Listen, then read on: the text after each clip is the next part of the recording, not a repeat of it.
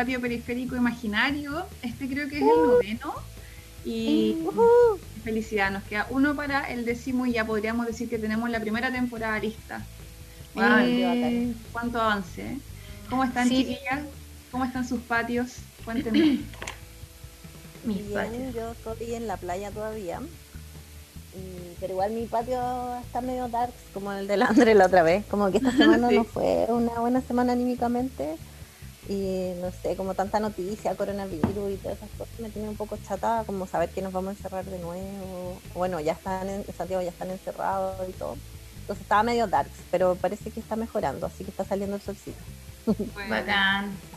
Eh, mi patio, eh, pucha, yo, yo la verdad que he estado súper activa y cachado como, han cachado como cuando uno tiene una semana que hace mil cosas y trabaja, se junta con gente, hace deporte, como que me falta así escalar y un cerro así ya estaría. Ah, no, me siento súper energética, pero Igual estoy un poco preocupada porque me siento un poco congestionada y me paso el rollo, espero pasarme el rollo de que es por la bicicleta, por andar mucho en bicicleta y el aire me hace mal.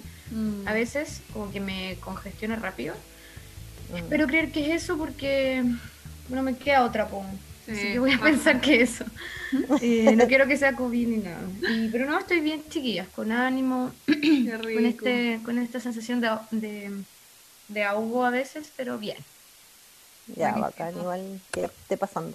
Sí. Y contenta igual de que hayamos hecho 10 o casi 10 episodios y que no, no siente que sea como una pega, como que no es algo molesto para mí, ha sido al revés una cuestión como que ha fluido, entretenido, hay días que he estado triste, hay días que he estado feliz haciendo este podcast, pero ha sido un viaje bacán. Se ve súper reflejado en todos los episodios de nuestro estado de ánimo. Sí, eso es lo bueno de no tener eh, ninguna editorial como firme o como nadie nos está sponsoreando, entonces podemos ser nosotras mismas y eso es bacán. Oye, eh, nada, yo les cuento. Que, sí, eso, que como es feriado, estoy muy feliz porque solo trabajé cuatro días, así que mi plan mi está bueno, lumínico, resplandeciente, pude levantarme tarde y tomar desayuno, hacer un poquito de yoga en las mañanas y eso me tiene muy feliz porque yo soy súper floja, lo reconozco, me cuesta mucho hacer deporte, eh, como que si me dan a elegir, prefiero mil veces quedarme bueno, tomando un tecito, leyendo un libro, viendo una película, pero últimamente he necesitado mover más mi cuerpo porque como estoy trabajando en modo oficina, eh, me da miedo, weón, eh, no sé, la, que se me muere la articulación, weón, no sé, como que la vejez llegue de un momento para otro y no, no pasa nada porque aún soy muy joven.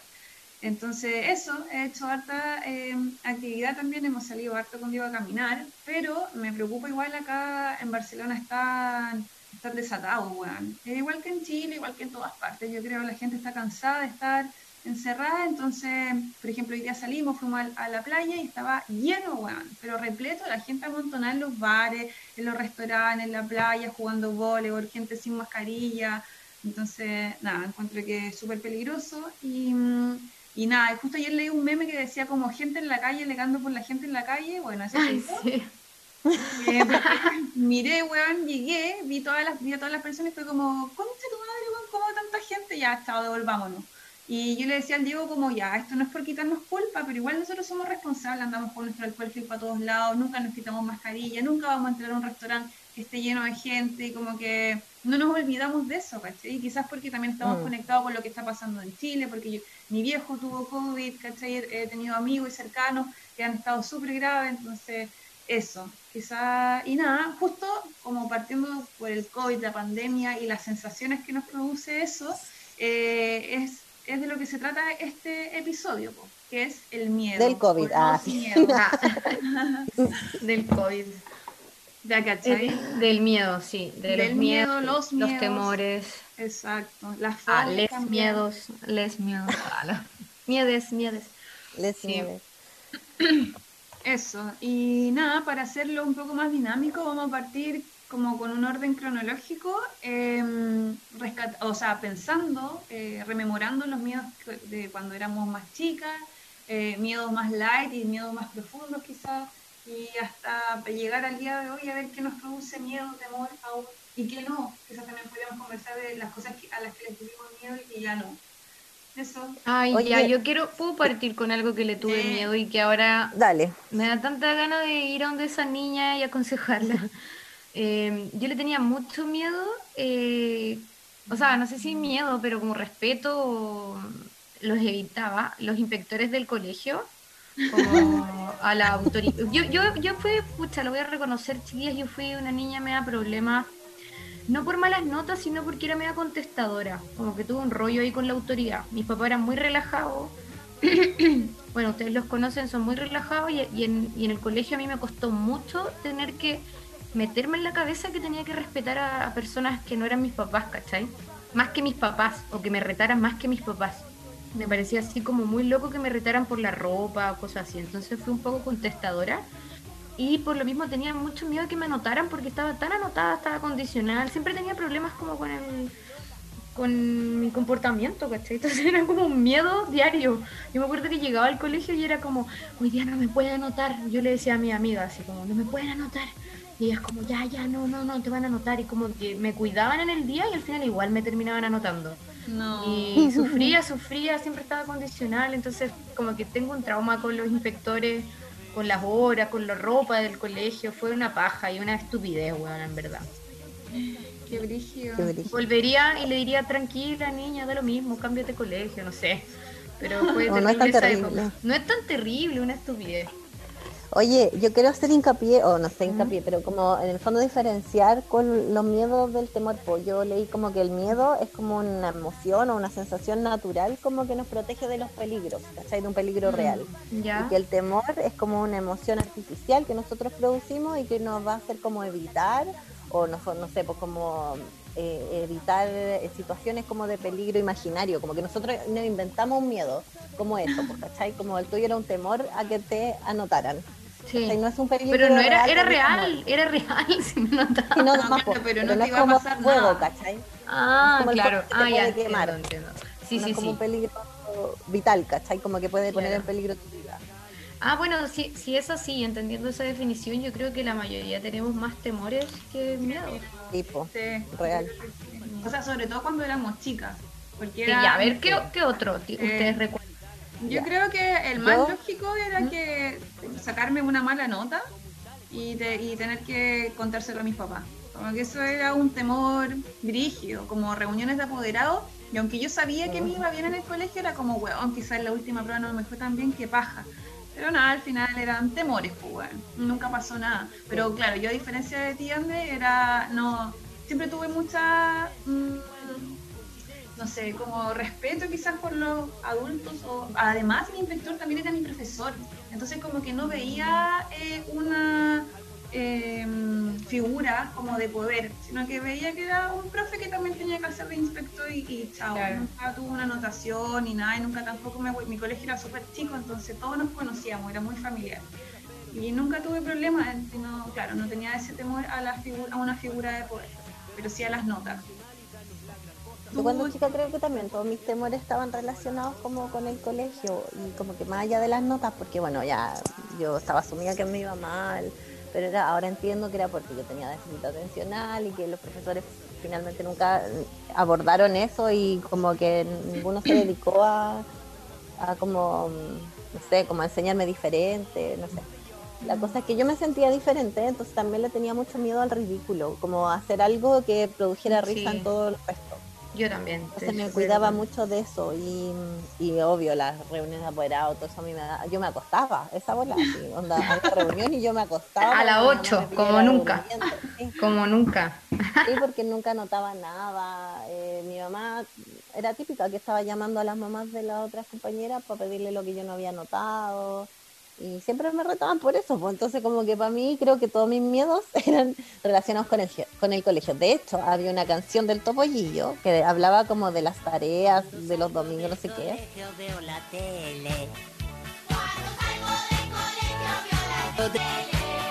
Pero siempre antes hago los deberes.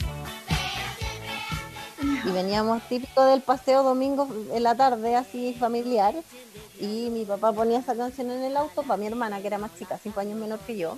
Entonces yo debe haber tenido como 7, 8 años. Y me escuchaba que pasaba esa canción y era como, puta, cámbienla para que mi mamá no se acuerde y no me pregunte si tenía tarea o si, porque yo sabía que tenía tarea y no la había hecho. Ese creo que era un tema real. La canción del Topollillo era mi peor miedo. Oye, no, que, que, que nos traumado el colegio, es que la escucho y sí, todo eso pasaba. y, a mí me, pasa... me ah, pasa que, que, yo le tenía miedo a mi mi mamá me apañaba, a mí me apañaba. Onda, me citaban el apoderado y ella era, me defendía. Así como, pucha, pero la ocupa una bufanda azul y pero tiene buenas notas, anda, ¿cuál es el rollo?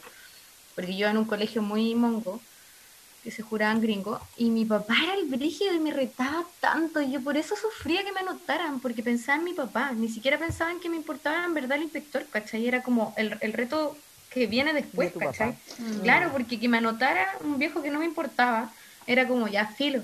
Pero esa weá traía una consecuencia terrible, que era que mi papá me iba a retar, ¿cachai? Y yo, ¡ay, qué sufría! También me acuerdo que me acostaba antes, trataba de ser buena esos días. Ay, no, una vez un cacho vivir ahí.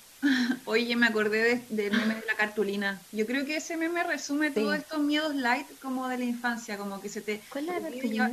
que se te olvida llevar la cartulina. Mm. Como que, bueno, ese yo creo que resume o simboliza como estos miedos de, de tener que ser responsable y en verdad tú también estás en otra. Cuando éramos chicos también queríamos hacer otras cosas, jugar y era, nada, era, a veces era pajero tener que ir al colegio igual y cumplir con ciertas normas. No sé, el jumper, por ejemplo, o sea, a que nos desviamos un poco del tema, pero era una paja tener que usar jumper, un uniforme, esa corbata de mierda. Uniforme, sí. sí. Una paja, sí, pues. Sí, esa era la paja. Yo me acuerdo, me acabo, de recordar, ¿Mm? me acabo de recordar de una moda muy mensa, muy mensa. Onda, me acordé que una vez yo me levantaba, yo en el colegio en la tarde, me levantaba, me vestía y como a las 12 me ponía el uniforme. Y me acuerdo de haberme puesto el uniforme, llegar al colegio y haberme dado cuenta que no me había sacado el short. ¿Cachai? Como que andaba con short abajo. Y como que anduve todo el día asustada, qué mensa, como por, ¿por qué no me lo saqué y lo guardé en la mochila? Como que yo no quería que nadie se diera cuenta que yo andaba con chat abajo. Sí, porque eso, eso, pasa porque no tenéis como identidad ninguno. A mí, a mí igual me pasaba, yo iba en un en, cuando chiquitita, le estoy hablando así, 5 o 6 años, yo iba en un colegio que usábamos como, podíamos ir con jeans, ¿cachai? Ya. O con un jumper rojo, ¿ya? Una wea rara, como vivía en Rancagua, yo era un colegio ahí que era un jumper rojo yo me acuerdo que yo llamaba a mi mejor amiga de, ese, de esa época, que también se llamaba Andrea, y yo le decía, ¿vaya a ir con jeans? Y ella, sí. Y yo, ya, bacán. Entonces iba con jeans, y me acuerdo que llegué y fui la única con jeans. Todas las niñitas andaban con falda, y llegó mi amiga con, con el jumper rojo. Y yo me puse a llorar, así como que no soportaba la idea de que era la distinta. Ah, y me tuvieron, tuvieron que llamar a mi mamá, así como, oye, la Andrea está llorando por el hoyo, así ven a buscarla. Y me fue a buscar y yo así como, es que ando con jeans y la Andrea me dijo que iba a ir con jumper y no vino. Ah. Y triste, pues, weón, así yo pensaba, weón, ¿por qué? Así como, claro, ¿por qué no te sacaste el short? ¿Por qué no? Anduve con mis jeans, ¿cachai? Qué penita que teníamos que sentirnos validadas por otro. sí. Muy a mí me llamaban por teléfono mis compañeras para saber si iba a ir con panties o no. No sé si ustedes también hacían esos llamados. Bueno, yo también llamé. No, yo no. ¿Vaya a ir yo sí. Bueno, por el clima culiado, como puta, hay sol, pero no tanto. ¿Cómo irán las otras? ¡Ay, qué sí. weón! Atroz. Sí. Ya, bueno, yo no llamaba a nadie, pero miraba por la ventana y cachaba cómo andaba de abrigar a la gente. Entonces decía, para no ser tan ridículo, si veía como más escolares con panties, ah, ya, yo voy con panties. Oye, y me acuerdo, ¿sabes que me equivoqué y no me saqué el short? Nosotras siempre jugábamos en un aro de básquetbol y nos dábamos vueltas, así como que nos agarramos con los brazos y nos dábamos vueltas todo el rato. Y ese día yo no lo hice para que no me vieran que yo andaba con los shorts abajo. No. Siendo que era lo más bacán porque no te iban a ver. Claro, pues no me Era la idea, que... te cubría. Claro. Pero bueno. Oye, Oye, ay, voy a decir. ¿Mm? No, ¿tenía ah. otro miedo de esa época? No, o sea, de esa época, pero un poco más profundo, claro, ah, avanzando en esto de lo light, que, pero igual de pequeñita. Yo, tuve, yo tuve un tema con la religión súper importante, chiquillas, como que yo me traumé un poco así. Yo tenía una imagen de Jesús, que es como esta típica imagen que sale la cara de Jesús, que es como amarilla con naranjo y negro, que sale como su rostro. Ya, yo la tenía en mi pieza. Yo era chica y miraba esta imagen y me acuerdo que como una voz adentro de mi cabeza, como que le tiraba garabatos a Jesús. Yo chica, chiquilla, onda, 6 años, ponte tú, y yo miraba a Jesús y en mi cabeza decía, viejo la concha de tu madre. Y yo, no, no, no, no, no. Así como yo real, era como, no, no, no, perdón, perdón, perdón, Diosito Padre nuestro que está en el cielo. Y así. Como que me debatía como entre el ángel y el demonio interno. Y yo lo oh, pasé re mal. Y yo le decía, le pedía perdón a Jesús, a esa imagen. Y, y, como que, claro, me confundía y por lo mismo yo veía que mi abuela, por ejemplo, era muy religiosa, entonces yo empecé como a rezar, como estos libritos que tenían como los rezos, los leía en la noche, como para perdonarme, no sé, me volví como un poco loquita con la religión. Y me acuerdo que esto terminó de traumarme el día que hice la primera comunión, que eso fue como en cuarto básico, creo que también era chica. ¿Qué edad tenía en cuarto básico? ¿Como 10 años? Sí, Pequeña, ¿cachai? Yo hice la primera comunión y, y, me acuerdo que me era en un colegio, en el otro colegio, y mm, como que el cura nos iba llamando a la sala, como para confesarnos, ¿cachai? Y yo entro y el viejo me dice, me dice, bueno, hola, no sé, hola, ¿cómo estás? Y de ahí me dice, eh, ¿ha visto imágenes indebidas? Y yo me puse tan nerviosa así yo, ¿a qué se refiere? Y me dice eh, imágenes pornográficas. ¿Ha visto algún, ha tenido contacto con alguna imagen pornográfica? Y yo a esa edad, yo a esa edad, chiquillas, no me pregunten cómo, yo, yo ya sabía lo que era el porno. Yo había visto así como que mis compañeros, no sé, yo sabía lo que era una pechuga, no sé, lo había visto. Ahora, no era una persona que viera todo el día porno, pero, pero sabía lo que era. Y me dio tanta vergüenza que el viejo me dijera como, ha tenido contacto, así como, ¿ha visto alguna vez alguna imagen indebida? Y yo le dije que no. Y le mentí, el día de mi primera comunión mentí, así como, no, y yo al tiro me acordaba de Jesús y le pedía perdón, así como, perdón, perdón, perdón, perdón, Diosito, tú sabes, como, yo ya te he pedido perdón antes, tú sabes que... No, eh, como que tú y yo tenemos la verdad, ¿cachai? Onda, tú sabes que sí, pero me dio vergüenza decirle que no, o sea, decirle que sí a este señor, ¿cachai? Pero tú sabes la verdad. Y heavy, pues, weón. Ay, weón, yo no puedo creer que te pregunten algo así cuando eres chica. Te lo juro. Siempre lo cuento y como que... Capaz que el weón preguntaba hasta de cochino. Sí, es que eso, eso me llama mucho la atención, sí. Más que como porque de verdad era pecado, ¿no? Sino que era como, ay, Gabriela chica habrá visto sí. Aparte yo lo recuerdo que fue muy de, las primeras preguntas y el loco, te juro, como que yo me senté así como, hola, hola, ¿cómo, ¿cómo te llamas? Y yo, Andrea y has visto imágenes indebidas y yo qué en mi cabeza así como porno porno. Capaz que si tú decías que sí te iba a preguntar así como qué viste ¿Cuáles? claro ¿cuáles? no, no no no mira. Pero sí fue un miedo pero más allá de, el miedo lo tenía con la religión ese era el punto no era como con el cura era como con la religión de que Dios no me entendiera o Jesús se ofendiera o como que yo estaba haciendo algo malo, hasta que un día crecí, me dio lo mismo y fue como, weón, yo no creo en los católicos, onda, bye, chao, tengo otra creencia, filo, me olvido de todo, pero lo pasé súper mal con, con Jesús, el perdón, la culpa. Y esa weá es súper occidental y nosotros crecimos todos con una culpa. Y muy asociado a la religión también, por las culpas. Obvio, los papás y, y a, la, a, a lo que nos pasó como socialmente por el por la dictadura todos crecimos como asustados, con, con, perdón, con culpa, como que, ay, viene la policía, ay, qué cuidado que te claro. pueden robar, ¿cachai? Como andar así como, perdón, perdón. No sé. Sí, qué brillo. Oye, yo tengo, o sea, una misma anécdota con la religión, pero súper eh, inversa a la tuya, André, porque mi papá era ateo. Yo ni siquiera estoy bautizada. Ninguno de mis hermanos estamos bautizados, jamás. Y mi papá siempre pregonó en la casa que eh, Dios no existía y siempre nos inculcó em, una visión súper racional de la vida, ¿cachai? Como, y se la agradezco porque obviamente yo cuando chica pude ver eh, cosas que quizá, no sé, mis primos o mis cercanos no podían, eh, porque mi papá siempre decía, como no hay pecados, eso no existe, eso lo inventó la iglesia para hacernos sentir culpables, ¿cachai? Mi viejo obviamente se fue a algunos extremos de los no pecados, entre comillas, y se portó bastante mal cuando era joven, sobre todo con mi mamá, pero eh, hablando justamente de la religión, eh, ya, ahora sí. Bueno, el asunto con la religión es que como mi papá era ateo, yo no tuve contacto eh, con religión. De hecho, yo en el colegio no hice religión porque no había sido criada así. Pues, era como para mí era perder el tiempo. Pero en un momento, muy curiosa, eh, me volví muy curiosa y, escondida de mi papá, empecé a asistir a diferentes cultos, como testigos de Jehová, mormones, evangélicos, y eh, vecinos o amigos me llevaban, ¿cachai? Yo muy chica sí iba a la iglesia a cachar qué bola, porque me quería investigar, pues quería saber por qué mi papá eh, renegaba tanto de la iglesia y qué era lo que escondía la iglesia y cuál eran como los rezos, y me llamaba mucho la atención esto mismo del confesionario, a mí era como algo que me, me hacía tener mucha curiosidad.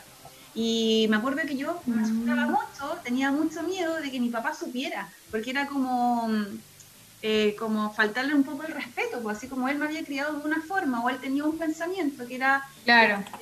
Primaba en la casa y yo estaba investigando sobre esto y me estaba metiendo en este asunto. Y una vez, me acuerdo que estaba igual súper metida con, con lo de testigos de Jehová, con, con, ellos, y había una señora que me iba a hacer clases a la casa. Y mi viejo, no sé por qué ese día llegó temprano. Y yo, bueno, era muy chica, estaba esta señora al frente, súper simpática, era una gringa, muy, muy simpática. Y llega mi viejo y yo lo miro y me pongo a llorar. De puro miedo, así como pensando que oh. iba a enojar oh. Conmigo porque yo estaba estudiando religión, otras religiones, tratando de entender em, otras weas. Y nada, al final él habló conmigo, me dice que, o sea, y ahí me explicó que no había ningún problema, solo que él quería que yo mantuviera mi mente abierta eh, para aceptar cualquier cosa, ¿cachai? como que no solo que la religión no me metiera miedo a mí, sino que, claro, que... Qué bacán la para tu papá. Sí, qué bacán. Y eso, yo no recuerdo, yo recuerdo a tu papá como súper serio, como que a mí igual me daba miedo tu papá un poco. pero weón, ¿por qué em, crees que me puse a llorar? Pero... Era súper serio. Pero bacán, finalmente, claro, un viejo serio, pero como encuentro que esa herramienta es la más bacán. Claro, mm. descubre, investiga tú, ¿cachai? Por tu claro. Muy bacán. Que, que no digo que nuestros papás Cristi no hayan sido bacanes, sino que quizás no tuvieron las mismas herramientas, pues, ¿cachai? Yo al menos crecí con el catolicismo detrás, no sé. Sí, yo también un poco. Bueno, mi mamá, yo crecí como, hablando de religiones, con mi mamá en una búsqueda de religiones. ¿Cachai? Mi mamá eh, ahora, como, bueno, en general mi mamá se declara como antirreligiones. Ella se declara cristiana nomás. Pero, mm, pero hubo un tiempo en que estuvo en búsqueda de la religión correcta, porque ninguna se le acomodaba, ¿cachai? Entonces pasó, bueno, mi mamá es bautizada católica, bautizada mormona, cocinó y estudió un poco la Biblia con los adventistas, después se metió en una célula evangélica y así, entonces yo vi a mi mamá como explorando transitar, todo eso, transitar, sí, transitar todo. el rato, hubo un tiempo que iban caleta de élderes a mi casa de los, de los mormones, mm. puro gringo y se estudiaban la Biblia y no sé qué, ¿cachai? y después mi mamá se aburrió esa weá porque no la dejaban ir con pantalones, los mandó a la chucha, se fue así como a, con la adventista, le cargó también porque los adventistas guardan el sábado, entonces no podía hacer nada el sábado. Y así como que empezó a explorar hasta que ahora ya está en una volada como muy cristiana y como que no está ni ahí con las religiones, la verdad. Pero mm. hablando de los miedos, eh, yo empecé como a, recordar y ver como que era como miedo a qué le tenía, porque me acuerdo, no sé, pues que, que hay gente que le tiene miedo al viejo taco, a la oscuridad, no sé qué y puta, no encontré así como ningún miedo, entonces le mandé un audio a mi mamá y le digo así como, oye mamá, ¿a qué le tenía miedo yo cuando chica?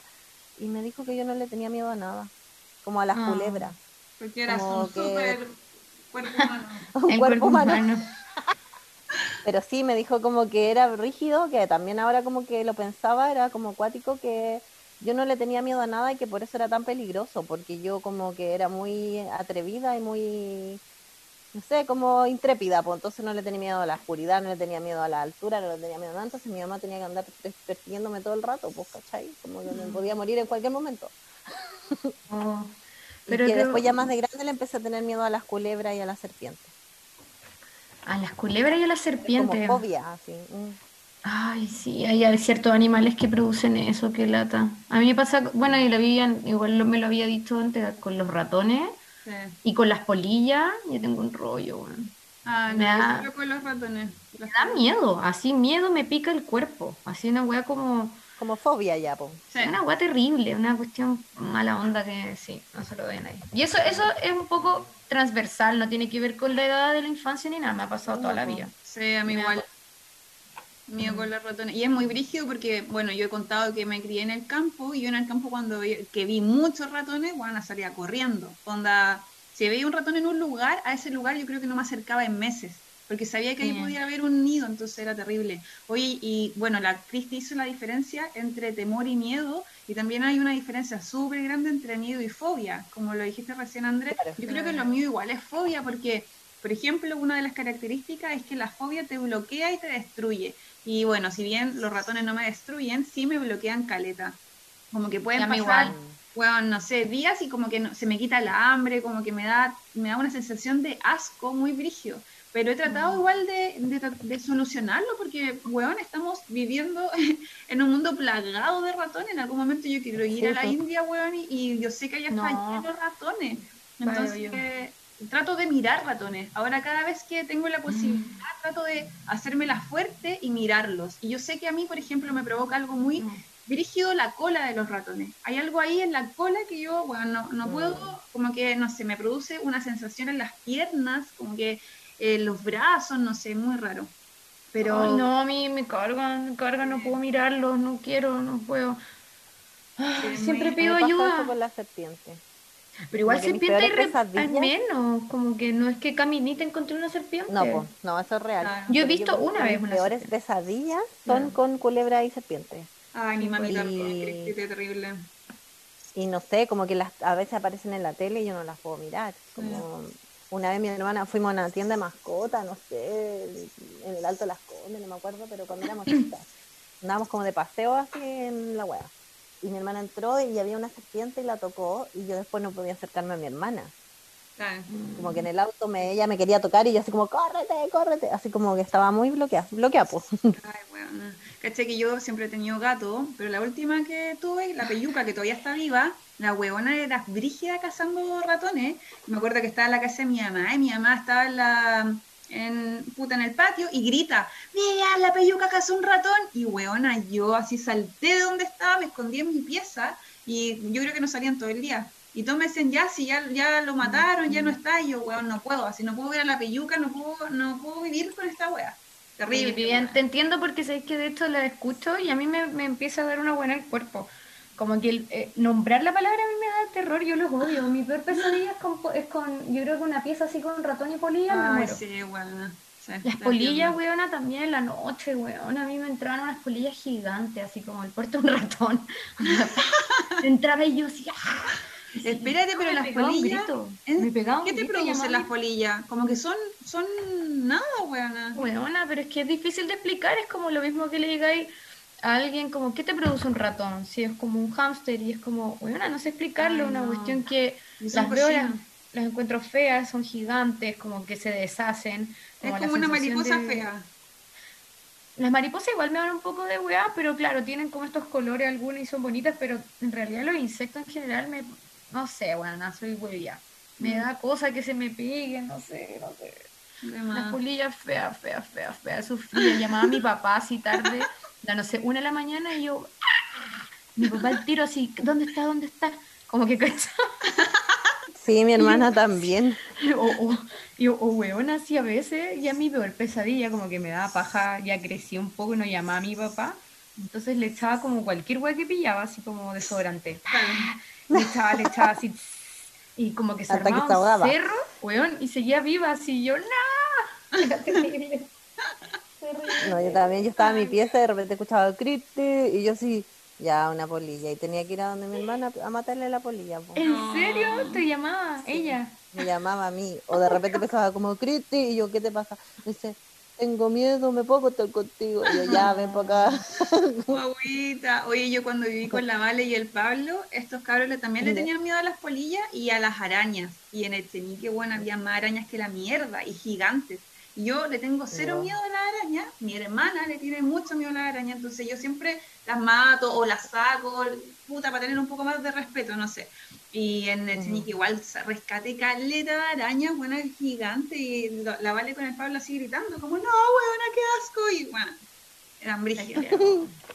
y los insectos son, son cuáticos, pero hay que respetarlos igual, pobrecito. Sí, pues. Sí, pero o sea, sí, pues ni cagando eh, el mensaje es maten los insectos, sino que, claro, quizás también nosotros le producimos miedo a ellos y. Sí, pues, qué paja convivir con, con, alguien que te desespera en realidad, pues. encontrarte con algo que te desespera es terrible. Ojalá no nos topemos para no hacernos daños, pero pasa em, bueno, ya como que estas cosas como light eh, o, no sé, fobias, em, ya eh, bueno, no sé si hay otra, oh, perdón, me pequé pega. No sé si hay otro miedo o, cosa que quieran seguir avanzando. Yo creo que cuando uno es niña, ¿Mm? ah, dale, no. No, que me acordé de algo que me que lo anoté de hecho era mm, cuando me llegó la menstruación y al principio, bueno, cuando una chica le llega así como un balde de sangre por, por día, o por lo menos a mí eso me pasaba, entonces me daba mucho miedo manchar. Y una vez en el colegio, bueno, eh, andaba con la regla, no sé, estaba en octavo básico yo creo, y me paro y siento que había manchado la silla. Y efectivamente, oh. estaba manchada la silla con sangre, era sangre. Y yo, weón, ¿qué hago? Onda, cagué. Y menos oh. mal, tenía muy buenas amigas en el colegio y me apañaron y todo.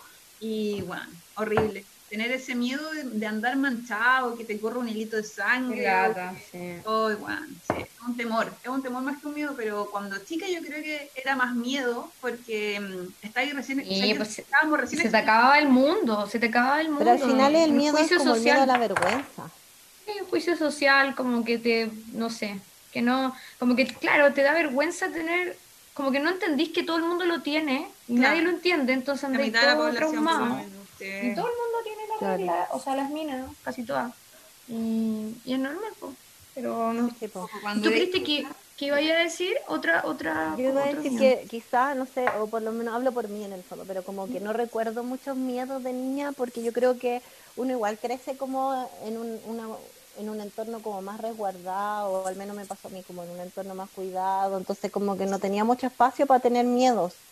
¿cachai? Incluso tampoco me, me planteé así como que la vida se terminaba y que en algún momento mis papás podían morirse, como que no pensaba en eso cuando era más chica, pero sí cuando fui creciendo me fui dando cuenta que, em, que, el mundo no era tan lindo y tan cuidado y tan protegido como fue mi, mi como mi primera infancia. Y, y, ahí empecé a tener miedo, o miedo de que mis papás no estuvieran, o miedos como de, estar sola o, el mismo miedo como a encajar, como a no, a no ser igual al resto, porque siempre me sentí diferente, ¿cachai? Entonces como que ese era mi miedo, a no ser igual al resto. Pero ya más grande, onda más casi como preadolescente, por ahí. Pues.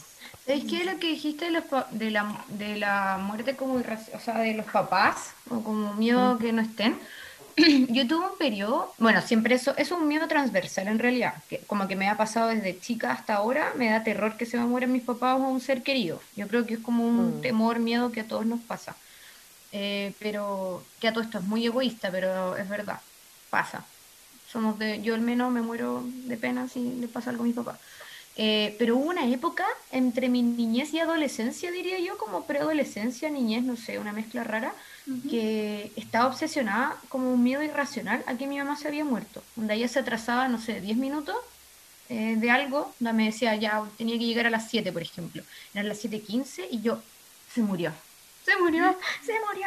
Así, sufría. Y como que me acuerdo que en esa época no había celular ni nada, pues era como, o si es que había, yo no tenía acceso, no sé.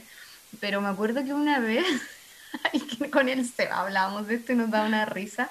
Yo así como que mi mamá se atrasó mucho y según yo ella había muerto, ¿cachai? Entonces, llorando, desesperada, llamé a la morgue, al hospital, así como con la, página amarilla, ¿cachai? Ese toque, pues si no había Google ni nada. y yo así como, hola, por casualidad llegó una persona que se llama... Y lo loco que me contestaba yo creo que era como, qué wea, así como que estaba llamando a un hospital, ¿cachai? Que cualquier área, así como a la, a la recepcionista, no sé. Y, yo, y, yo, por casualidad, ¿y a dónde cree que llegó? Me decía. Y yo, a la morgue. no, muy tierna así la loca. ¿Pero por qué cree eso? Yo, es que no llega, no llega. Oh. ¿Viste? Pero sí, me obsesionaba. No quería que se muriera, weón. Estaba desesperada. La necesitaba así a cada momento. Fue terrible esa época. Ese miedo. ¿No tenían ese miedo, chiquilla? Yo no. Yo después un poco tuve miedo a que mi papá se muriera, bueno, todavía, como que, pero no es miedo a que se mueran, sino que es como, ¿qué pasa después? Como, ¿qué pasa si los echo de menos? Como eso. Pero, pero después se me pasó un poco porque dije, ya, la vida falta todavía, como que uno no sabe, o sea, sabe que voy a salir a la calle y te atropellan, pero como que uno no está tan consciente de eso siempre, porque si fuera así no podríamos ni vivir. Pero, a, mí me pasó que... Pero que uno asume que se van a morir de viejito. ¿Ah? Que yo creo que quizás yo no tengo ese miedo, Andrés, respondiendo a tu ¿Mm? pregunta, porque como yo sufrí una muerte cuando tenía 14 años, la de mi abuelo, él me crió, entonces fue tan doloroso, tan, tan, tan triste y se arrastró por tanto tiempo que creo que tengo esa experiencia como de poder afrontar mm. otra muerte igual de brígida como esa, entonces quizás por eso no pienso tanto en, el día que mis papás se mueran o que yo, que el Diego, que alguien querido, como que va a pasar, ¿cachai? Y ya sé más o menos cómo se puede sentir, que es desgarrador, que es una weá terrible, pero que así es la vida, ¿cachai? Entonces, no, yo no estoy preparada para eso.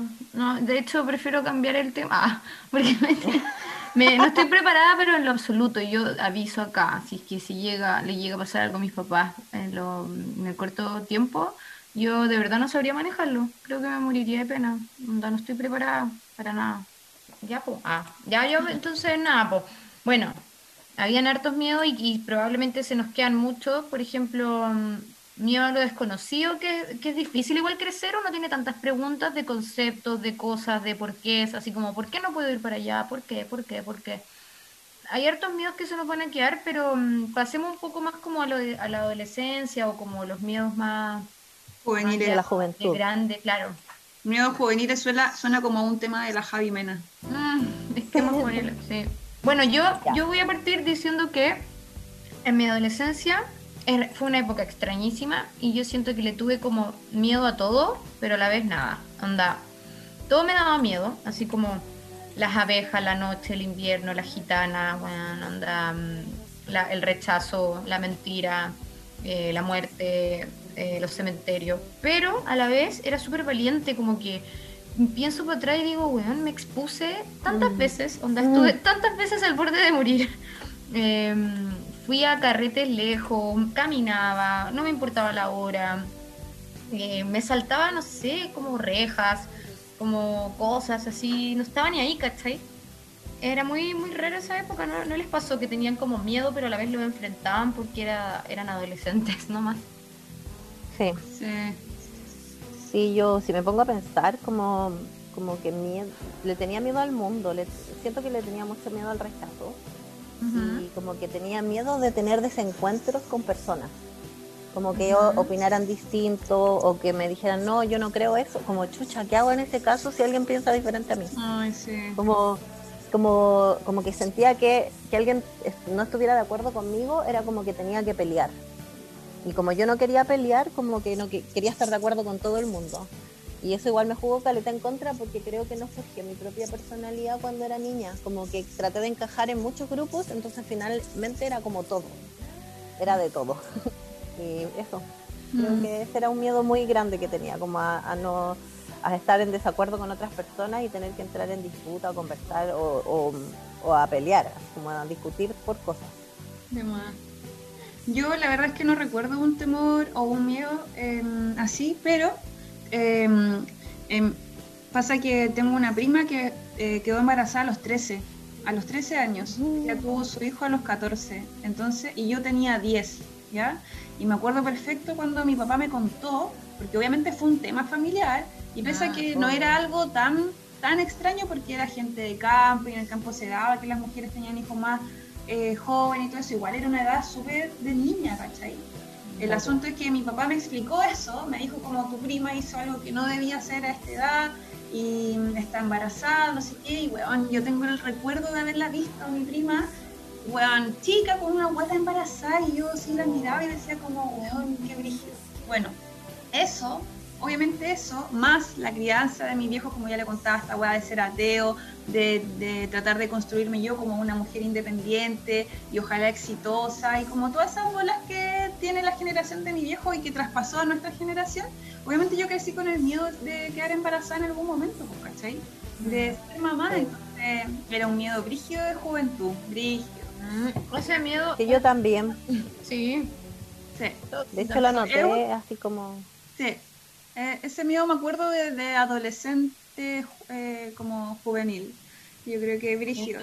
Apruebo yo también todo ese miedo siempre.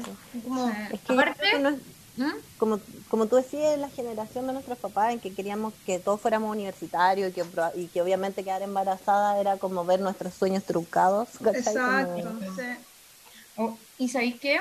Yo, mi mamá es matrona, fue, es matrona, bueno, ahora está jubilada, pero matrona, y crecí con muchas historias de, de guaguas, de embarazos, que ella me llegaba contando así como, ah, hay muchos adolescentes y que no sé, ni siquiera eh, había tenido relaciones sexuales, uno puede quedar embarazada, entonces sí estaba muy traumada con, los bebés. y, eso, que habían caleta de mitos como que podéis quedar embarazada aunque no tengáis relaciones sexuales. Entonces era como, yo evitaba caleta ese, mm, ese contacto, bueno, una porque no estaba tan segura de que me gustara y lo otro porque tenía terror. No voy a quedar embarazada todo el rato por todo. Sí, es cuático. Sí, terrible. Oye, y ahí como, bueno, eh, eh, tocamos un poco como el amor, porque para, para tener ese miedo de quizás sentimos amor de adolescente con alguien, ¿no es cierto? Yo al menos estaba traumada o tenía mucho miedo que me engañaran. No sé por qué, de dónde saqué eso, porque no es que alguien me haya engañado cuando chica y que yo haya quedado traumada, no, no, no, no tengo ese recuerdo, pero tenía mucho miedo que un pololo me engañara. Y me oh. pasó, siempre estuve tan traumada que cuando me pasó fue cuático. Así fue como, oh, eh, era mucho más distinto el dolor a cómo lo imaginaba. Pero siempre, desde el primer pueblo que tuve, mi rollo era como, no me engañes, me vas a engañar. Así como, por favor. Oh, bueno, yo tenía mucho miedo a repetir de curso también. También. Y después repetí, pues entonces como que caché que no era tan terrible. Entonces yo creo que por lo mismo también como que mm, perdí un poco del miedo a los miedos, porque caché que tampoco pasaba tanto si pasaba algo terrible, ¿cachai? Claro. Yo creo que ahí también como que le bajé un poco el perfil a ciertos miedos. Mm. Sí, qué brígido. Bueno, yo recuerdo dos de esa época. Uno, que, que obviamente es súper transversal a todas las mujeres, y es que yo creo que cuando iba como en octavo, primero básico, el primero medio, perdón, em, el tío de una vecina me tocó. Yo iba caminando, mm. buscando a mis hermanos al colegio, y venía este hombre y yo lo reconocí, entonces pensé como, ah, me va a saludar. Pero el venía más y más cerca de mí y me iba arrinconando y fue como, ¿qué te pasa? Y el weón me agarra el poto, eh, yo iba con jumper y me levanta, me agarra el culo. ¿Quién? ¿Quién? ¿Quién es esta persona? Era un ex vecino de donde vive mi mamá. Pero que brígido que todas tenemos una historia así, pues, ¿cachai? Como siempre mío, al final entonces igual todas tuvimos un miedo que está relacionado con un weón vecino o tío de alguien o no sé qué, que era medio que, era pasado para la punta y nos quebró, pues. Exacto. ¿Sabéis que yo, yo quiero decir que yo sí siempre tuve miedo que me tocaran, me violaran, me robaran, me pegaran, cualquier cosa, pero yo de niña o de adolescente, a mí nadie me tocó ni nada, no tuve ninguna mala experiencia, excepto este cura que me preguntó si es que había visto o no eh, revista porno o, indebidas. Em, pero no, no tengo ese, ese recuerdo, pero sí crecí con el miedo, yo creo, porque sabía que existía, ¿cachai? Siempre supe que podía ser violada o, que me iban a robar. Mm. Eh, o que me iban a dañar, no sé. Este, fue, es terrible crecer con ese miedo, porque... Qué en verdad no podí caminar, pues tranquila, lo que hablábamos en el podcast anterior, que era como eh, nos robaron un poco esa libertad de caminar, simplemente irte a tu casa a las 10 de la noche mm. caminando, así 20 minutos, eh, de repente no podía hacerlo porque te voy a cruzar con un perro, con un hueón, ¿cachai? Cualquier cosa que te pueda dañar, y, es triste. Mm. Eh, muy triste. Em, bueno, bueno, mientras te recuerdas tu segundo miedo, Viviana. No me acuerdo, Juan, cuál era. Yo quiero decir que una época, en esa época, mi época adolescente o juvenil, en la universidad, no sé, hubo una película de la Manuela Martelli que se llamaba Be Happy, no sé si la vieron. Sí. Que no es tan buena, pero bueno, a mi parecer no es tan buena. Y, pero lo que a mí me quedó siempre grabado es que ella era una niña que no tenía miedo. Entonces en una parte dice, yo no le temo a nada. Y nombra un montón de cosas y dice, yo no le temo a nada ni a la noche, ni a las calles, ni a la, ni a la maldad, ni, no sé, pues, ni a los ratones, ni a la montaña, ni, y nombra así como 100 cosas. Y yo cuando la vi, todo lo que ella dijo, yo todo le tenía miedo. la loca decía así como a la gitana y yo, oh, me amió la gitana, de la noche me amió la noche. Y me acuerdo que me marcó tanto, así como podía ser tan opuesta a ella, que empecé como a pensar así como, no, yo tengo que enfrentar estos miedos, ¿cachai? No puedo ser tan fifi, bla, bla, bla. Y ahí como que me vino otra época que fue como enfrentar los miedos. Y eso fue bacán igual. Como mm. que, por ejemplo, le tenía miedo a la altura y me tiré en paracaídas, no sé. Me daba miedo el mar y me, empecé a meter más al mar, ¿cachai? Em, como que empecé por, por los miedos naturales, por así decirlo. Y mm. siento que lo estoy enfrentando y me hizo bacán. Por ejemplo, le tenía miedo al público, me metí a clases de teatro y así, ¿cachai? Como que fui solucionando miedos importantes que tenía. Gracias a esa, a esa escena. Eh, bueno, yo ahora, bueno, que lo mencionó la Vivian, me acordé también, bueno, yo vi, mis papás viven en una calle donde en la esquina había una chopería que ahora ya no existe y estoy tan feliz, porque toda mi vida existió esa chopería entonces yo siempre que llegaba, o siempre había un huevo curado, o los viernes había problemas, no sé qué. Y me acuerdo que sí, ahí tuve miedo de que me pasara algo, porque siempre había un hueón curados, escondido en la oscuridad. Y de hecho, mis papás pusieron varias veces focos para que estuviera más iluminado y todo. Y una vez iba con mi hermana y como que un grupo de hueones nos encerraron en un círculo no nos tocaron ni nada, pero nos hicieron sentir ese miedo de que como que chucha, que nos va a pasar? Pues. Y éramos cabras chicas, yo de haber tenido, no sé, 17 y mi hermana 13, una wea así. Oh. Entonces, ¿Claro? ¿Para qué? Así como, ¿qué te dijeron? No sé, como hueándonos, pues estaban curados, era como, ah, y nos encerraron en un círculo, así como, y después siguieron, ¿cachai? Sí. Se sienten eh, poderosos cuando están todos juntos, weón, y después en grupo. solo, weón, claro, no hacen nada, ni así. Oye, hablando de eso mismo, eh, ¿no tienen miedo a ser funada o a, que funen a alguien querido, un ser querido? ¿Han pensado en eso? ¿En ese miedo? No lo he pensado. No, tampoco. A mí me da, me da mucha paja o como miedo, quizás temor, como un día despertar y que me digan como hoy están funando a tu hermano, o a tu papá, o a un primo, o al Diego. Como, ¿qué postura voy a tomar frente a eso? Igual es un miedo y sobre todo ahora el que se ha desvirtuado un poco esta, este asunto de las funes, que al final hay personas que funan, weón, porque, no sé, eh, no pagaste la luz, yo creo, no sé. Yo creo que por lo mismo ya no me da tanto miedo, porque cachado que la funa ya está media chacrea, entonces como que también creo que todo es tan subjetivo, y ¿sabes qué? En estos últimos años he aceptado caleta, como que siempre va a haber gente que tú no le caes bien o no te quiere o te va a encontrar una falla. Entonces como que siento que si a alguien algo no le parece de mí, como, o que me fune a mí o a otra persona, como que no sé, lo que sí me da miedo es que sea una funa brígida y que yo tenga que tomar una postura así ya como cuática. Y que creo que voy a hacer lo correcto, pero que miedo porque es como significa perder a alguien o perder a esa persona o no sé, ¿cachai? Como... Mm. Oye, a mí no, yo no lo, nunca lo había pensado si vivían así como que sea un mío presente para nada. Eh, y mientras te escuchaba, eh, claro, nombraste como a tu hermano o al Diego, como que nombraste hombres. y pienso em, que quizás yo no tengo tantos hombres en mi vida como para, primero, pensar que lo puedan funar. Segundo, después pienso y digo, ya, no, además que pueden ser funados, sea lo mismo, hombres o mujeres, pero creo que que me junto con gente piola o buena onda. No me imagino que a nadie lo funen. No tengo ese miedo porque siento que es gente buena onda y, y, lo mismo pienso conmigo. Así es como, si he hecho algo mal, no puedo haber hecho algo tan mal así para que me funen. No son tonteras, ¿cachai? Entonces no, no, ando, con no ando perseguida con ese tema. Mm. Ahora, si es que pasa, si es que funan a alguien que yo quiero, y claro, lo que decía la crítico, sí, creo que voy a hacer lo correcto pero por lo mismo creo que no, nunca va a ser una funa tan terrible porque no, no me junto con gente mala, ¿cachai? O, no me lo mm. imagino que, a no ser que la se, se, eh, se, unan y, y funen al peo a alguien que, no sé, que es tan cuático el tema funa en realidad, pero no me lo imagino. Siento que sería que... tener que decidir socialmente un juicio así, no sé. Mm, es que eso me pasa, quizá o sea, yo he leído muchas funas y mm, me acuerdo que las más brígidas que leí fueron las que hizo la Javi Tapia en su blog sobre las minas en la música, las mujeres en la música y cómo han sido abusadas, ya. Y ahí eran todos amigos, todos eran buena onda, nunca pensaste que esa persona podría ser así de malo. Entonces eso es lo que me da miedo, un día despertar y decir como, weón, se le cayó la careta a esta persona, como realmente no era como yo pensaba que era. Y eso nos puede pasar a cualquiera.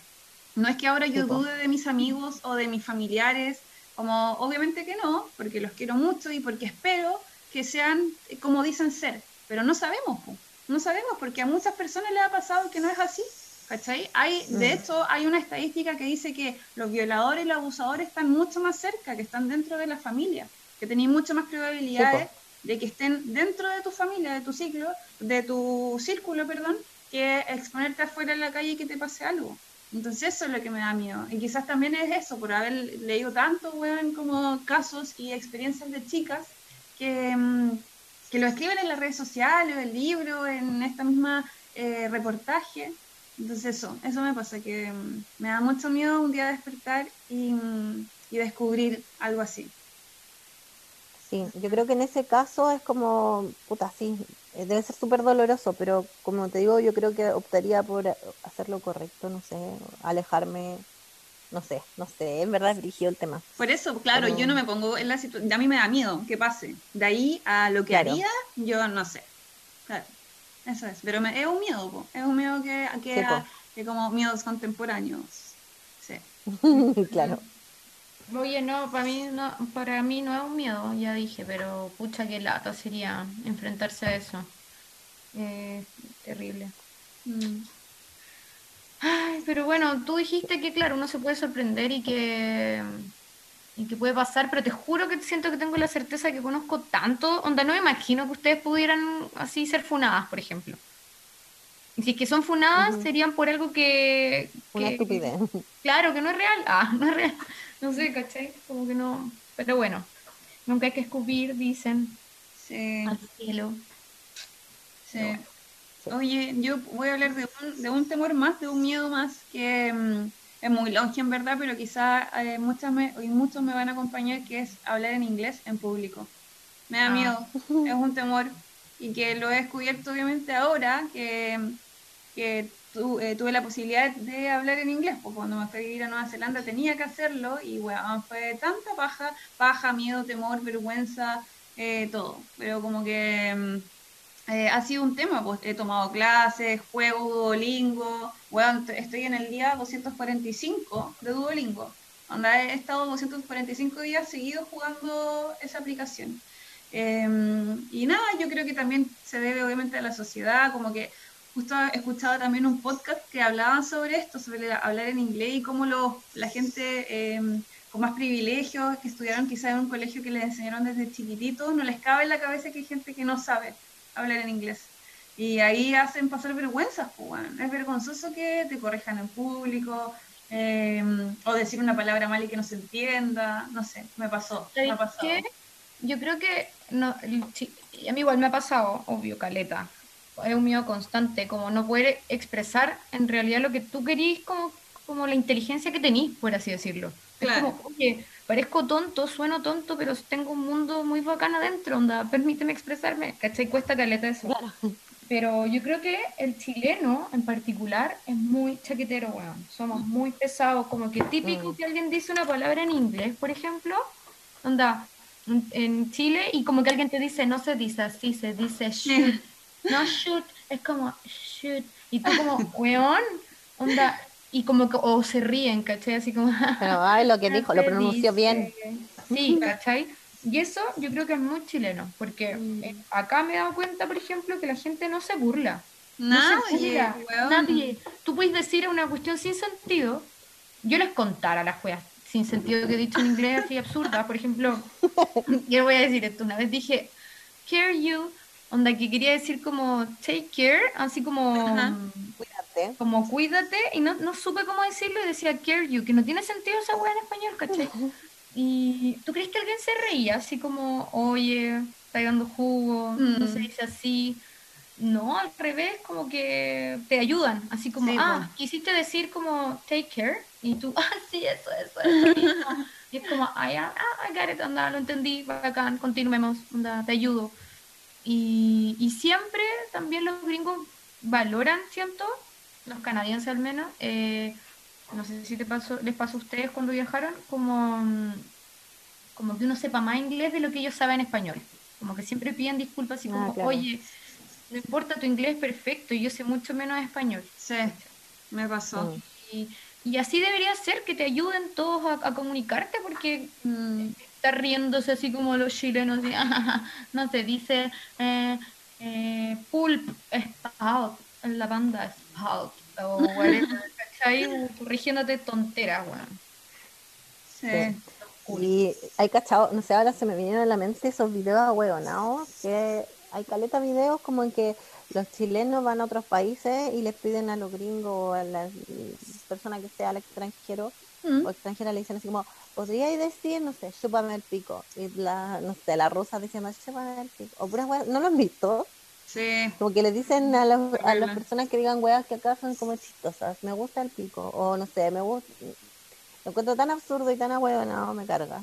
Si usted lo ha hecho en su casa, o sea, lo ha hecho cuando viaja, eh, no lo va a hacer. juzgado por mí. Yo el otro día le, a un amigo que tenemos acá, y, que es de India, eh, que habla inglés, le dijimos el andalar, le explicamos. Claro. El andalar, y sí, reconozco que es una tontera y que me, nos daba mucha risa, pero le explicamos lo que Claro, el porque le está explicando. Ah, sí, pues no, no, jamás, así como di andalar como... sin saber, ¿cachai? No, pues. No, acá es como, no sé, vi, eh, me recuerdo específicamente unos hueones en el mundial de que fue en Rusia, que le decían a una loca así como que dijera por alto parlante como eh, que le gustaba el pico, una hueá así. Y la loca ah. repetía lo que le decían los chilenos en alto parlante y era como, ah, jajaja, qué chistoso. No, no le encuentro la gracia. No, y tampoco. No, pues obviamente explicarle. Esa es la idea, que te expliquen a ti también, po, para que tú también no quedes como tonto. Aprender. Sí, la idea no es sentirse tontos, no sentirse incómodos, avergonzados, ¿cachai? Mm. Porque que hables mal no te hace un tonto, te hace simplemente una persona de hecho mucho más bacán porque querías intentar comunicarte en el idioma de ellos, ¿cachai? Es tratar de aprender algo. Obvio. Y te hace un, ser mucho más bacán, así que estoy de acuerdo, Vivian, que ese miedo existe, un temor, no sé. Em, hablar en inglés y en público, sobre todo, es peor. Mm. Porque si habláis de tú a tú, viola. Pero imagínate así como en un grupo que te digan como, ¿qué piensas de esto? Y tú, ¡Oh! no, pienso nada. No quiero pensar. No, hoy a mí me pasa, yo vivo con unas gringas y de repente me hablan así, yo digo, ¿qué me dijo? Si me desespero tanto en mi, en mi matrix mental, es como, ¿qué te dijo? ¿Qué te dijo? ¿Qué te dijo? trato de buscar así como asociar en un segundo, así como palabra y es como, pa, responde y me sale una respuesta. Es muy, es como una intensidad en el alma, un corazón ahí a mil. Yo estaba recordando hace poco cuando trabajé en Nueva Zelanda, estuve seis meses trabajando en el mismo lugar. Y fue bacán porque ahí pude hablar mucho inglés, en mi, obviamente, nivel, con otras personas. Y por ejemplo, había un japonés que tampoco hablaba tanto inglés, entonces con él era bacán. Porque sentía que estábamos en el mismo nivel, entonces no entendíamos bacán. Pero el bueno era tan gracioso, weón. pronunciaba palabras, por ejemplo, pronunciaba YouTube de una forma tan rara, weón. Yo decía, como no te entiendo. Onda, como no diciendo. Y nada, fue bacán. Pero, weón, yo tenía que hacer preparaciones de galletas, de pan, y me lo explicaban todo en inglés. Entonces ah, yo después le decía al Diego como, weón, hice pan, hice galletas, hice infinitas weá, todo en inglés. Onda, obviamente mi cabeza en ese momento estaba funcionando de otra forma. Ahora el día del pico haría una weá así. No me siento capacitada, pero en ese momento yo creo que tenía tanta adrenalina y ganas de estar ahí, como weón, anda así aprendiendo algo bacán, estoy haciendo algo nuevo, que bacán. Como, sí, dime, ¿cómo, ¿qué es esto? Como harina, ya harina, voy a buscar harina. Ahora, bueno, ni siquiera me acuerdo cómo se sentó. Ay, no digáis eso, yo creo que sí te acordáis.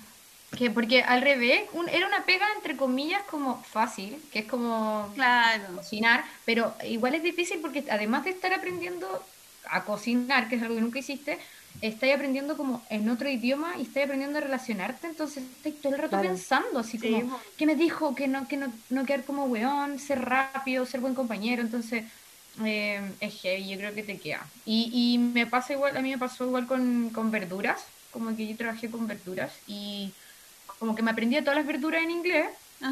Entonces me pasaba después que quería, estaba hablando en español, por ejemplo, y quería nombrar una verdura Y era así como, ¿cómo se dice celery? Ah, y pasaba así como pasa acá con mi amiga, así como, ay, ya, la buena que olvidó. Ay, ¿cómo se dice? Ya, pero sí pasa. Pero pasa, pues, porque caleta. estuve todo, caleta de meses así como el celery de onion, así, como con verdura y, claro, pues vaya al súper, lo veía en inglés, te compré la buena en inglés y al final querés comentar algo y te sale en inglés, pues, ah. Sí, sí pasa. Oye, ya, volviendo a los miedos. Sí. Ya, yo, así como miedos más actuales, eh, yo creo que tengo varios. Y tengo varios relacionados con Chile, como al futuro de Chile. Como no tanto por mí, porque yo sé que me voy a ir, o como mi futuro, o lo que pretendo hacer es irme de Chile, pero van por mi familia, como por mi sobrina que se queda acá, mis papás, ¿caché? que van a vivir una vejez acá en Chile, que sabemos que no es el, no es el mejor panorama. Eh, no sé, entonces tengo hartos miedos relacionados con el futuro de Chile. Eh, tengo miedo a que me quiten la seguridad, como el asalto, violaciones, los pacos, como creo que también está muy, muy relacionado con lo que me pasó en noviembre, que me hicieron un encerrón y me quisieron quitar el auto, la, normal no pasó nada, pero, pero ese miedo quedó súper latente, como que ahora veo autos sin patente, ponte tú que van a de delante mío, y es como yo, Michi, andate más lento, más lento, así como aléjate de este auto, como cualquier auto sin patente, creo que ahora es mi peor miedo. Y ya así miedos más brígidos, eh, tengo eh, harto temor a enfermedades graves, como el cáncer, la insuficiencia renal, el Alzheimer, yo creo que les tengo miedo porque son como posibilidades reales, reales en mi vida, porque, no sé, tengo el tema de los riñones que es hereditario. Porque ¿Pero te da miedo a ti? ¿A ti que te pase a ti? ¿O como a ti y a tus... Y a mis cercanos. Sí, porque por ejemplo ya el Alzheimer, todas estas son posibles para mí, el Alzheimer, la insuficiencia renal y el cáncer, porque yo nunca me hice protector solar hasta ahora, entonces digo, obvio que voy a tener cáncer a la piel.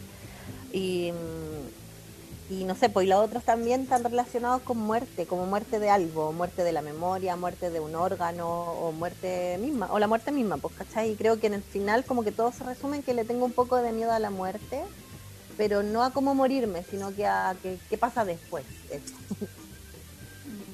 Ansiedad, digamos. Sí, más que ansiedad, que miedo, es como eso. Mm. Yo, de lo que nombraste, eh, sí, tengo miedo a todo, a, Chile, al auto sin patente y con patente, a todo. Como que me atropellen ahora que, por ejemplo, ahora soy, mm, eh, ando harto en bicicleta, me muevo mucho en bicicleta. Y he, tenido, he descubierto otro mundo, pues, ¿cachai? Porque es distinto mm. ser peatón o ser auto eh, que andar en bicicleta. Entonces le tengo miedo a los autos. Eh, creo que son súper pesados. Eh, la gente y el, y el ciclista al final es como un cacho para la gente, eso siento, como tanto para los peatones como para los autos, siempre ponen cara así como, a qué paja, así como este ciclista. Y me da mucha rabia, eh, no debería ser así, pero bueno, le tengo miedo a los autos, estoy, que me roben y no me roben, y me choquen o no me choquen. Y a las enfermedades también, pero más a las que a mis cercanos les dé enfermedades, más que a mí. ¿Cachai? Como que el COVID quizás me tiene traumada, pero me, me muero así si a mi papá les da COVID, por ejemplo, o les dé cáncer, cualquier cosa. Yo creo que, que, es bacán tener ese miedo, o sea, no, no es bacán, pero a lo que voy es que si previenes, como que si ese miedo te moviliza a prevenir, es bacán. Por ejemplo, mm. eh, yo tuve hace tres años atrás un problema en una pechuga, me detectaron un nódulo, y si yo me hubiese paralizado con ese miedo porque me dio miedo, quizás lo hubiese dejado ahí, la agua se hubiese extendido, no sé pero al final me hice hasta la biopsia, que es el último paso para descartar si era cáncer o no. Y obviamente tuve miedo en ese momento de descubrir si tenía cáncer a una pechuga, pues, brígido. Lo bueno es que mi familia, eh, los bacán de mi familia es que son todos tan sanos, weón. Onda, mi abuela tiene 82 años y está súper sana, mis papás nunca han tenido ninguna enfermedad. Ahora mi papá le dio COVID y lo pasó puta, relativamente bien entre todos, o sea, porque he escuchado casos terribles, ¿cachai? Y mi viejo cumplió ayer 58 años y con cueva le dio dolor, y estuvo como, claro, en reposo y todo eso, pero, pero yo creo que ese tipo de miedos como de a las enfermedades, ojalá que nos movilicen, que nos accionen a hacer cosas, como por ejemplo eh, andar en bicicleta o hacer yoga o hacer deporte, ir al doctor, hacernos exámenes, Es súper importante porque es la única forma de prevenirlo, ¿cachai? Y hay gente que no lo hace, bueno, y que entiendo, entiendo que no toda la gente tiene el acceso a poder hacerlo y eso es terrible. Lo encuentro asqueroso que en un país como Chile, con, weón, onda la salud, loco, a mí me sacan, no sé, 90, 100 lucas de, de sueldo para el ISAPRE y incluso si hay que pagar más para hacerte exámenes, eh, la salud es demasiado cara y es solo para algunos, entonces Sí, em, eso, qué pena que que no todas las personas puedan prevenir y que después cuando llegue la enfermedad traten de curarlo con los medios que tengan. Lo encuentro terrible. Eso más que miedo me da rabia, la verdad. Oye, y mm, bueno, ah, yo tengo un tema con el paso del tiempo. Me da miedo que pase el tiempo, chiquillas, como que ahora sobre todo en estos, en estos últimos años, siento que el tiempo pasa volando, que, y, me hace mucho sentido lo que me decía mi papá, que me decía, André, después los años pasan volando, no te das ni cuenta, onda te dormí el lunes, y ya es domingo, ¿cachai? Onda, y yo, ay, que le da calor, como que no lo entendía, y estoy de acuerdo. Onda que pasa el tiempo así heavy, onda me acuesto y es como, eh, estoy en, en, febrero, de repente, pa, abril. Abril. Bueno, ya estamos terminando marzo. Claro, o sea, estamos en abril. estamos en abril, po, y me miro la cara y es como que, bueno, estoy más vieja, tengo canas, se me cae el pelo, onda, ah, el pasa el tiempo y, y voy a tener hijos y voy a, voy a hacer mis sueños. ¿Cuáles son mis sueños? Y, ah, no, ahí se me enredan todos los miedos como con el paso del tiempo. y la soledad también ahí a veces como se me mezcla con el paso del tiempo. Es que bueno, creo yo, para como para evitar, o sea, no para evitarlo, pero para apaciguar esos miedos, hablar con gente mayor, pues con nuestros papás o con nuestros abuelos, porque ellos tienen la experiencia, pues ellos ya están haciendo, ya hicieron ese recorrido que nosotros empezamos ahora, como nuestra adultez. Yo me siento una persona adulta ahora, como pese a que quizás no tengo hijos, que no tengo casa, ni un auto, ni nada de lo que un adulto se supone que tiene que tener, me siento mm. una persona adulta porque onda, me tengo, que correr con todos mis gastos yo misma, nadie me ayuda, bueno. Y la cosa es que creo que eso, que es importante mm, y es bacán eh, valorar la experiencia de los adultos y preguntarles como, lo mismo que así, o que tu papá te dice, pues André, como mira, tienes que aprovechar el tiempo porque se pasa muy rápido, puta que es cierto. Y aprovechar, como que los dos mis dos viejos son súper así de mm, como disfruta, disfruta, anda, son súper, ese es su consejo, pero igual, pues, igual está, pues, el tiempo es la única cuestión que no podéis parar. Siempre, onda, desde el día que nací estáis envejeciendo, ¿cachai? Es, es, es loca esa bola. Sí, por eso quizás es bacán esa wea de, mm, que también es muy cliché, pero como de disfrutar día a día y de no rabiar ni estresarse por estupideces, weón. Yo esa wea ya dejé de estresarme por weas, weón. Como que no quiero, por ejemplo, la pega es como ya, esto va a salir igual, chao. No me estreso. Mm, sí. miedos actuales, miedos modernos. Nada, yo había notado algo que es muy chistoso en verdad, pero es que con esto de la pandemia que tenemos que trabajar por, por videollamadas. Entonces me ha pasado un par de veces que se me olvida apagar la videollamada o el micrófono y me pongo a hablar weá y weón me han escuchado y como vergüenza, pues bueno. Entonces después de esa vergüenza viene el miedo, como ¡Ah! apagué el micrófono, se escuchará, como que nada, no sé, micro, micro miedos contemporáneos, así lo titulo o la weá de las videollamadas, o que te vean, no sé, como dependía la Ay, sí. pararte, weón, y estar en calzones, no sé, pues, weón. Sí. Ridiculeces, pero que son, que Dentro de mis miedos actuales, creo que hay uno que es súper así como, que tiene que ver con el desconocimiento y cómo, cómo va fluyendo la sociedad, que tiene que ver un poco como que yo no quiero ofender a nadie, a nadie, pero hay tantas cosas en las que podría ofender a alguien. Entonces, por ejemplo, no sé, lenguaje inclusivo. es como, ya, si digo, ocupo el lenguaje inclusivo, eh, no estoy nombrando a las mujeres, entonces también como que no estoy incluyendo a las mujeres, entonces trato de incluir las tres cosas, las, los, les, ocupar los tres artículos. Pero después digo, ah. ya, pero es que, no sé, y, no sé, como que tengo miedo de estar cagándola constantemente en ese sentido, como que si digo algo, obvio que voy a ofender a alguien. Entonces al final estoy teniendo miedo de tener una opinión. Yo comparto, comparto tu miedo. No sé, pero no sé si es de tener una opinión, al final es como que eres tan, entre comillas, empática o querís ser tan buena onda con todos que no te respetáis a ti misma. ¿cachai? Porque no te permitís como equivocarte.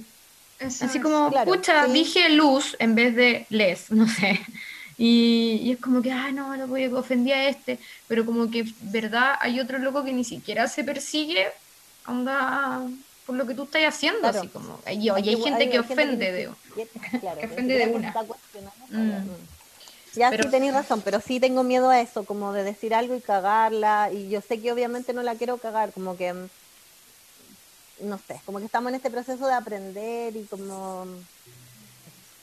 yo comparto ese siempre. O sea, yo creo, Cristi, que va, nos va a pasar siempre. De, o sea, en toda la mm. época de nuestras vidas vamos a tener estas contradicciones. Y creo que una vez hablamos de eso, como, huevón, somos humanos, vamos a equivocar, vamos a errar, nos vamos a contradecir. De hecho, en un mismo podcast yo me he escuchado hablando una weá y después a los 10 minutos diciendo lo contrario. Como, obvio, pues weón, si no, no sé quién dijo esta weá, pero a veces no estoy de acuerdo con lo que pienso nomás. Claro. claro. Como yo pensé eso, ah, yo lo dije.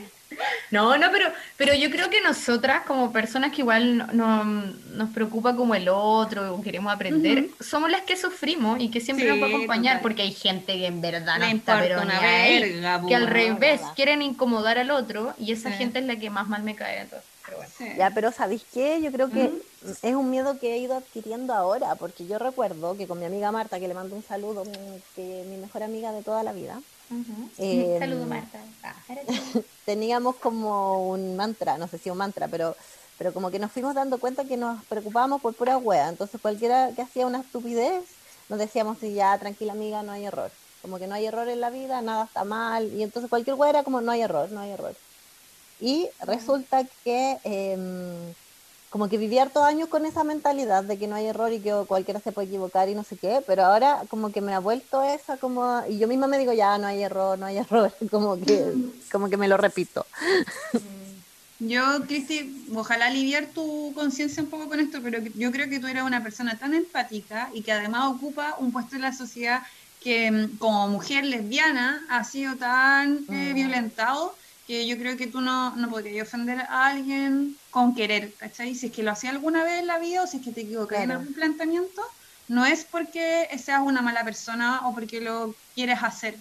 simplemente quizás no, no estaba en el momento adecuado, no dijiste las palabras tal como las pensabas, pero eso, bueno, nos pasa a todo el mundo. Entonces, ojalá no, nunca tengáis buena, porque de verdad que tu opinión y tu forma de ver el mundo es tan bacán, que ojalá nunca tengas miedo de. No, en serio, porque, weón, y de hecho recibimos un, un audio de Edu, que también le mandamos un besito gigante, em, que él decía, como yo no conozco tanto a la Cristi, pero me encanta escucharla porque me gusta su visión del mundo. Y es bacán, eso es bacán, y por eso somos la chica, la grande y la Leila, porque creo que somos tres amigas muy distintas, que tenemos pensamientos distintos, pero que estas conversaciones hacen que nos encontremos, que nos desencontremos, y que y es bacán, como poder expresarlo, sin miedo. Como ojalá nunca tengamos miedo a decirlo. Sí. Porque hace falta, Que se extienda el no hay error. Y hace falta nuestras opiniones también, bueno, ¿hasta cuándo? Ahora mira, ahora había escuchado, o sea, de hecho vi un video de una chica que se tira constituyente con dos hombres y weón, me van a creer que en dos minutos o tres los hombres no la dejaban hablar, ella quería decir algo y los dos weones, Arboe y otro hijo de puta, como no, hijo de la yuta, perdón, como, weón, eh, no la dejaban hablar y la loca como, no, pero me van a dejar hablar, no, pero es que está equivocada, no, pero es que está equivocada, ah, weón. ¿Hasta cuándo? ¿Hasta cuándo nos siguen callando? No, loco. No. A la Vivian. No, no tengamos miedo de No tengamos miedo de hablar. no, pero bacán lo que dijiste de la Cristita. Eh, estoy súper de acuerdo. Y en realidad de, de, las... Y tiene que ver también con esto de la funa, man, que yo también creo que las tres en general y la gente con la que nos relacionamos es buena, entonces por eso no creo que, que nos funen nunca.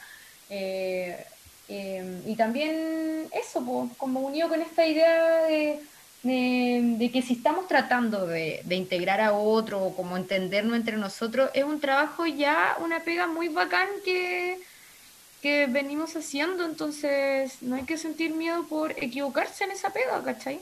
Si hay gente que ni la hace, ¿cachai? y es de verdad que esa es la gente que hay que pelear, claro. Entonces, eh, está todo bien, Cristi. Qué lata que, que lo haya sentido, pero no hay error. Todo bien, sí. Oye, yo voy a, voy a decir un miedo muy personal que tengo a esta edad y que, bueno, es por culpa de la viernes de mi perra. Y es que la huevona se escapa, se escapa caleta. La buena escala. ¿Que se te pierda? Huevona, que, porque se ha escapado muchas veces y he tenido esa sensación, huevona, esa angustia, ese miedo de que nunca más la voy a volver a ver y que se pierda. Y no saber si está viva o si la atropellaron y tener esa incertidumbre, ¡ay, bueno, es terrible! Yo creo que ese es un miedo a esta, a esta edad, a mis 33 años, brígido, bueno, que me, no sé, me descoloca. Muy, muy, muy brígido. Cuático. Es cuático, sí. No sé cómo. Bueno, que es como un poco la muerte del ser querido, po.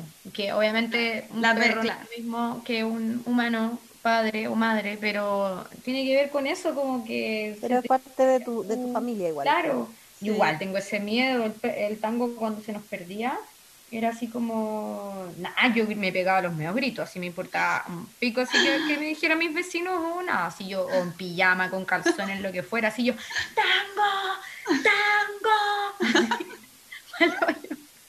y el weón venía y yo, ¿por qué? No, qué bien. No, terrible. me pasó cuando se me perdió la calicia el año pasado. Ay, también, weón, hasta eso la Lloré tanto. Más encima como que era toque de queda, entonces estábamos en cuarentena, toque de queda, entonces no la podía salir a buscar. Y onda esperaba que llegara el toque de queda y como no había tanta gente en la calle, yo decía, obvio que si está escondida va a salir. Mm. Yo a las 3 de la mañana, así como con pijama y bata por si me pillaban los milicos, para que decirles, no, si yo ando buscando mi gato lo va ¿cachai? Como que salía a buscarla como a las 3 de la mañana, gritar, y bueno, horrible. terrible. ya, pero no se me va a escapar nunca más. Mm, y sabéis que yo creo que es súper generalizado porque mm, el otro día vi que una chica subió una foto de eh, SoSafe, se llama SoSafe, es la aplicación donde ya hueón lleno de puntitos de perros perdidos y animales, o sea, gatos, mm. perros, lleno, lleno, lleno. Entonces, sí, yo creo que es como generalizado, sobre todo ahora que la gente está, según yo, bajo mi percepción, adoptando más, y que se te pierda, guaguigos, no. Sí, Eso. Muy bien, em, ya, yo quiero decir, un, esto va a ser mi miedo casi para cerrar. Es que es miedo a cagadas reales, así lo, lo llamé yo.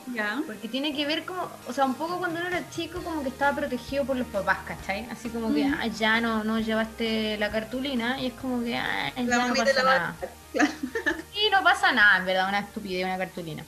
Pero ahora de grandes como que pasan cosas reales, donde la gente puede ir presa, ¿cachai? O, o, no sé, puedes mandarte cagadas como chocar a alguien o, matar a alguien sin querer, como cosas que en verdad son graves. Y, y bueno, yo eh, una vez sentí, yo creo que el miedo más grande que sentí, loco, fue antes de que empezara la pandemia, así como real fue que eh, choqué sin querer un, como un cable de estos que están cruzados en la calle, como en las veredas, ¿cachai? Como, no sé si, como están diagonales, que es como un cable de tensión, que están en hartos lados en Santiago.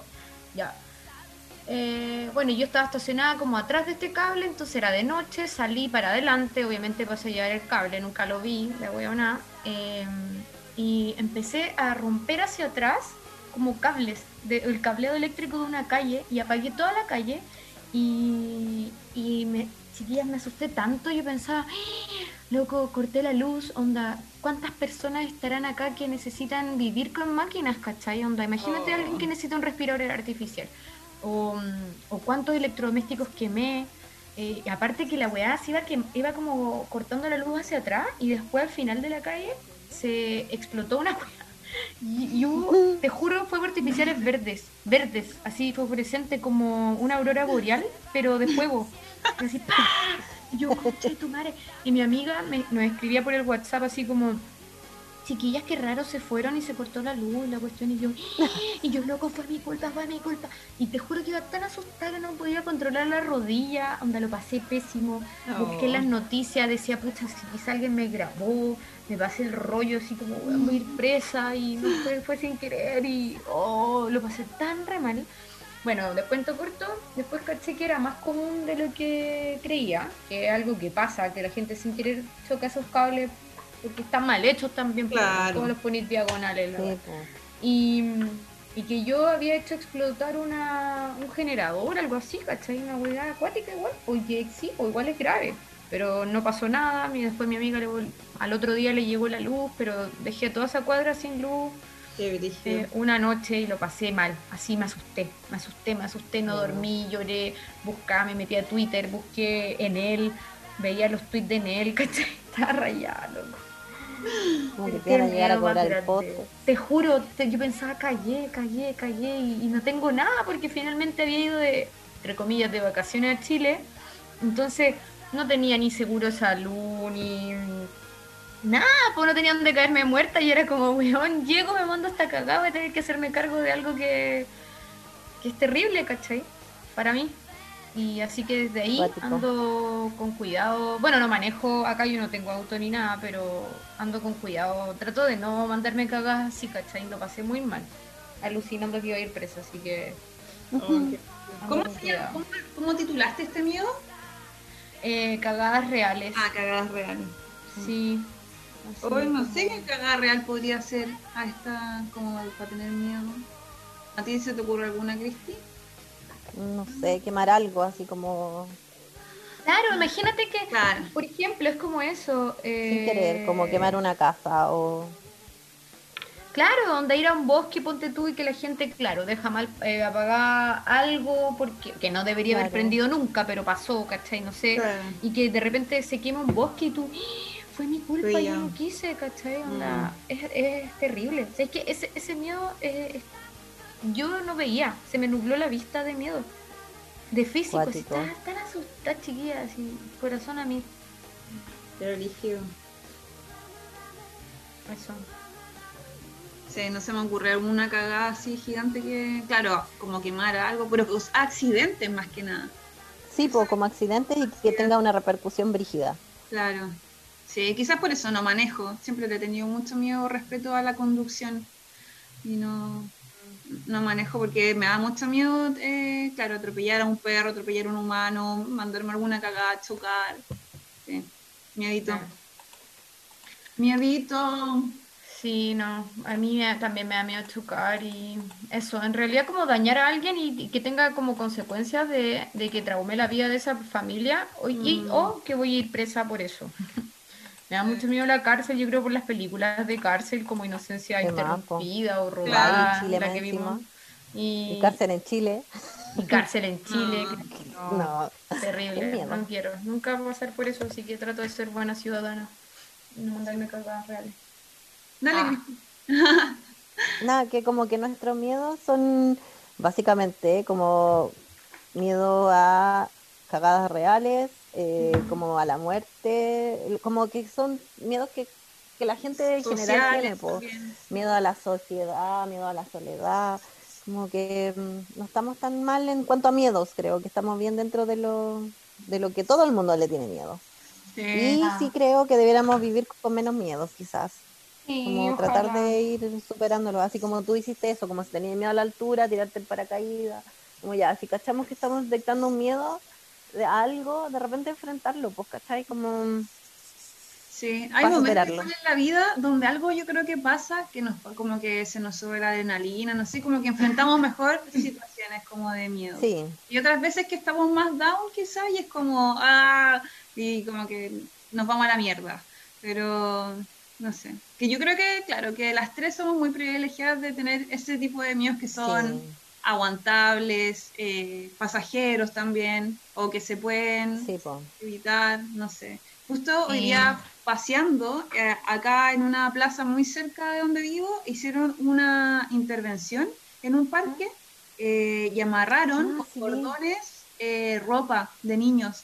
Con el Diego íbamos caminando y vimos y los letreros eran muy fuertes, con cifras terribles del Sename y, hay una, había una que le saqué una, foto y dice en Chile, las niñas se van al infierno y se llama Sename. Y yo creo que ahí sí hay miedo.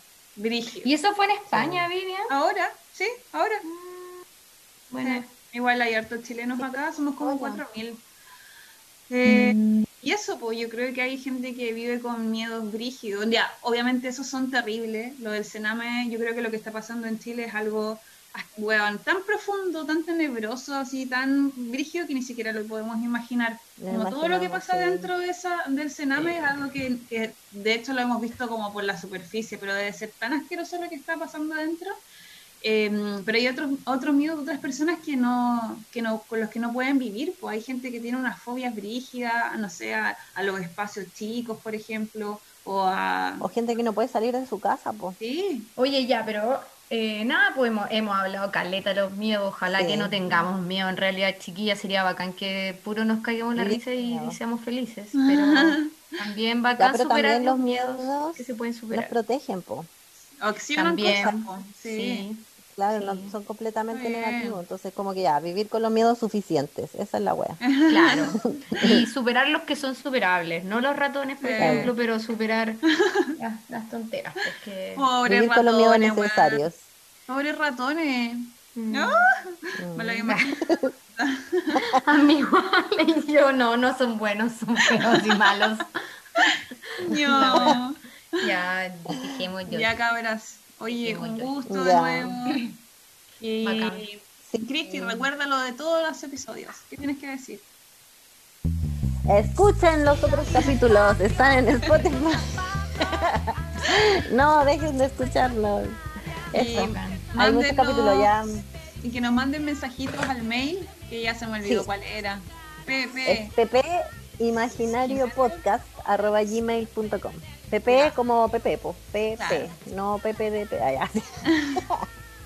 P de patio, P de periférico, P de imaginario, podcast, arroba podcast, arroba gmail. Buenísimo, bacán. Ya cabras. Y, ah, y, para, y para el décimo eh, podcast, episodio, vamos a tener un tema especial, así que para que nos escuchen. Lo busquen. Sí. Eso. Ya, pues, ya. un abracito.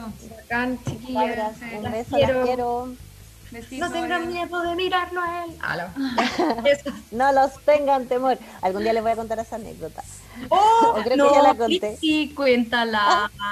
Por favor, deberíamos cerrar esto o no. Con esa, con esa talla, sí. Con esa anécdota, ya es que igual no es tan chistosa. O sea, sí, igual es chistosa. Si hay otra que con ciegos y eh, tenían un programa en el computador que ellos escribían y les hablaba. Y yo tenía un amigo, Roberto, que le mando un saludo, no sé si me vas a escuchar, pero le mando un saludo.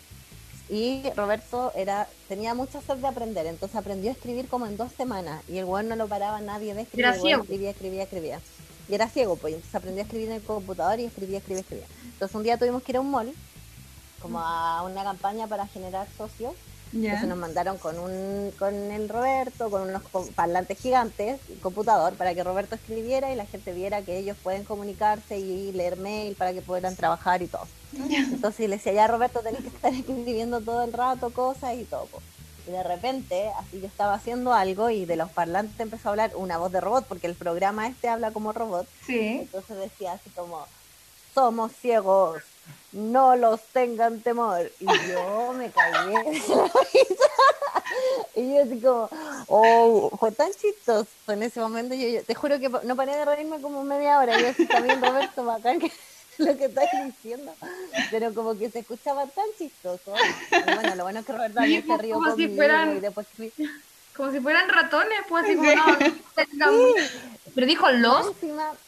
Sí, pues no los, porque además Roberto no hablaba bien, no escribía bien, tenía una educación de base muy mala y él solo quería aprender y hacer cosas. Entonces, como que dentro de todo ese entusiasmo, más encima con el robot, que eso fue lo más chistoso, porque era como un robot que estaba hablando. Fue muy, de verdad que todo, la mezcla de todo fue muy cómico. Y esa fue la historia. Entonces, ahora es como para terminar ese capítulo, no los tengan temor. No los tengan temor.